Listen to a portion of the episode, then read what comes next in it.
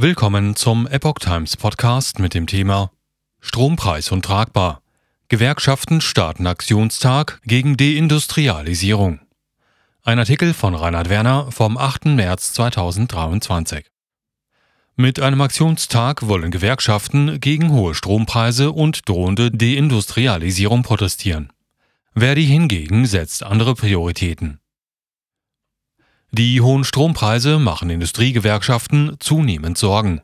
Bereits im vergangenen Jahr hatte DGB-Vorsitzende Jasmin Fahimi vor ökonomischen Selbstmord unter dem Banner des Klimaschutzes gewarnt.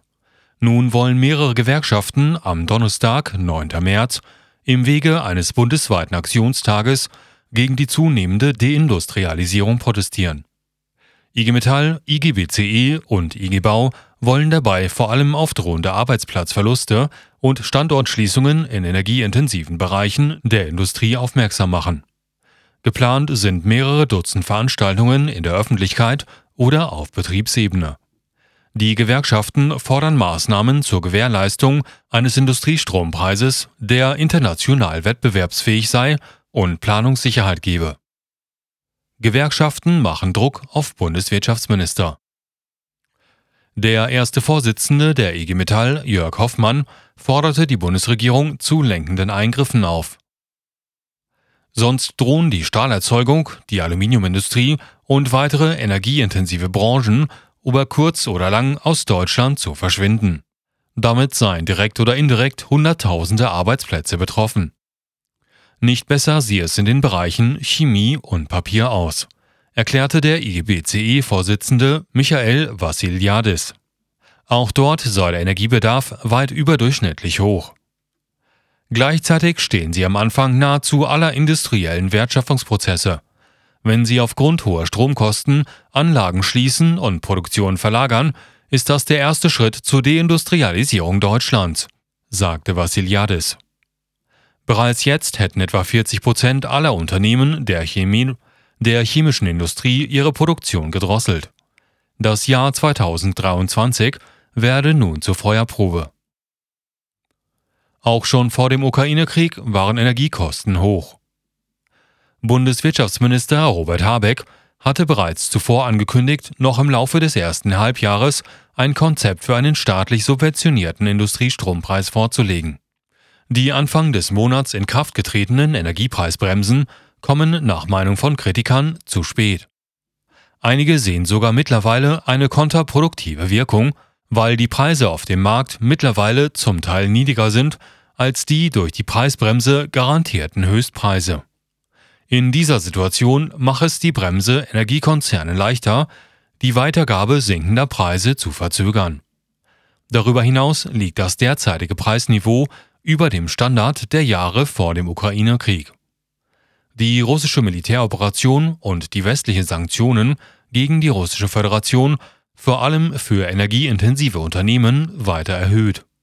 Diese waren aber bereits zuvor deutlich über jenen in nicht-europäischen Industriestaaten. Mittlerweile bezahlen Unternehmen in Europa fünfmal mehr für Strom und siebenmal mehr für Gas als in den USA. Furcht der Gewerkschaften vor Deindustrialisierung ist berechtigt. Eine Analyse im Standard bestätigt die Einschätzung der Gewerkschaften, wonach die hohen Kosten in Europa regelrecht eine Einladung zur Produktionsverlagerung gleichkämen. Der Bruch mit Russland bedeutet das Ende einer günstigen Versorgung mit Pipeline-Gas und öffnet China den Weg dorthin. Gleichzeitig muss Europa das fehlende russische Gas durch LNG ausgleichen – das auf Schiffen transportiert und verflüssigt wird. Der Preis für LNG liegt in etwa beim Doppelten dessen, was für Pipeline-Gas zu bezahlen wäre. Auch deshalb rechnen Fachleute nicht mehr damit, dass sich der Gaspreis wieder auf das Niveau von vor dem Ukraine-Krieg bewegen wird. Die USA und das KP-Regime in China sorgten auch durch steuerpolitische Anreize und Subventionen für ein günstiges Investitionsumfeld. In den USA sei dies auch mit Vergünstigungen für klimafreundliche Produktion verbunden. Der Inflation Reduction Act hält in den kommenden zehn Jahren mindestens 400 Milliarden Dollar Steuergeld zur Unterstützung sogenannter grüner und klimafreundlicher Industrien bereit. Bedingung für die Inanspruchnahme ist die Produktion dazugehöriger Produkte in den USA, Kanada oder Mexiko. Was in den USA marktreif wird, kommt früher oder später auch nach Europa. In Europa gehe mit dem dirigistischen Green Deal bislang hingegen keine entsprechende Anreizpolitik einher. Es sei auch nicht damit zu rechnen, dass sich dies auf absehbare Zeit ändere, weil viele Staaten gegen eine Ausweitung einer Ausgabenpolitik auf EU-Ebene seien. Sie befürchten, dass die EU mit einer zunehmenden Haushaltshoheit auch immer mehr politische Entscheidungskompetenzen an sich ziehen würde. Eine Rolle spielten zudem Ressentiments. Nord- und mitteleuropäische Staaten gönnten südeuropäischen vermeintliche Geschenke aus dem gemeinsamen Haushalt nicht. Der Standard gibt sich illusionsam. All das spricht dafür, dass es schon bald ein Verlustgeschäft für Industrielle sein könnte, noch länger in Europa zu bleiben. Schreibt das Blatt. In der Analyse hofft man ebenfalls noch, dass die sogenannte Klimawende alles andere als ein weit entferntes utopisches Projekt sei. Obwohl diese enorm viel kosten dürfte, würde sie am Ende die Wirtschaft befeuern. Außerdem müsse es gar nicht schlecht für die EU sein, wenn Produktion und Innovationen in den USA stattfinden.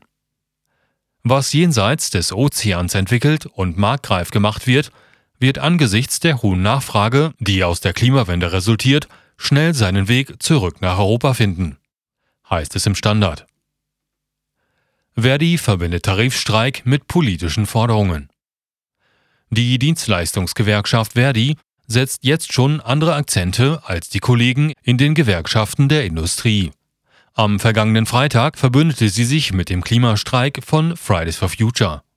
Im Rahmen eines gemeinsamen Aktionstages fanden deutschlandweit 240 Protestaktionen statt. Verdi forderte dabei eine radikale Kehrtwende in der Verkehrspolitik. Neben mehr Investitionen in Bus und Bahn trat man auch für bessere Arbeitsbedingungen der im Verkehr Beschäftigten ein. Der Hauptgeschäftsführer der Bundesvereinigung der deutschen Arbeitgeberverbände, Steffen Kampeter, sprach von einer gefährlichen Grenzüberschreitung. Streiks seien zulässig, um einen Tarifabschluss zu erreichen. Dies finde derzeit von seitens Verdis in unterschiedlichen Bereichen statt. Zitat Wer aber Arbeitskämpfe und allgemein politische Ziele miteinander vermischt, gerät schnell auf ein Spielfeld jenseits unserer Tarifautonomie, sagte Kampeter.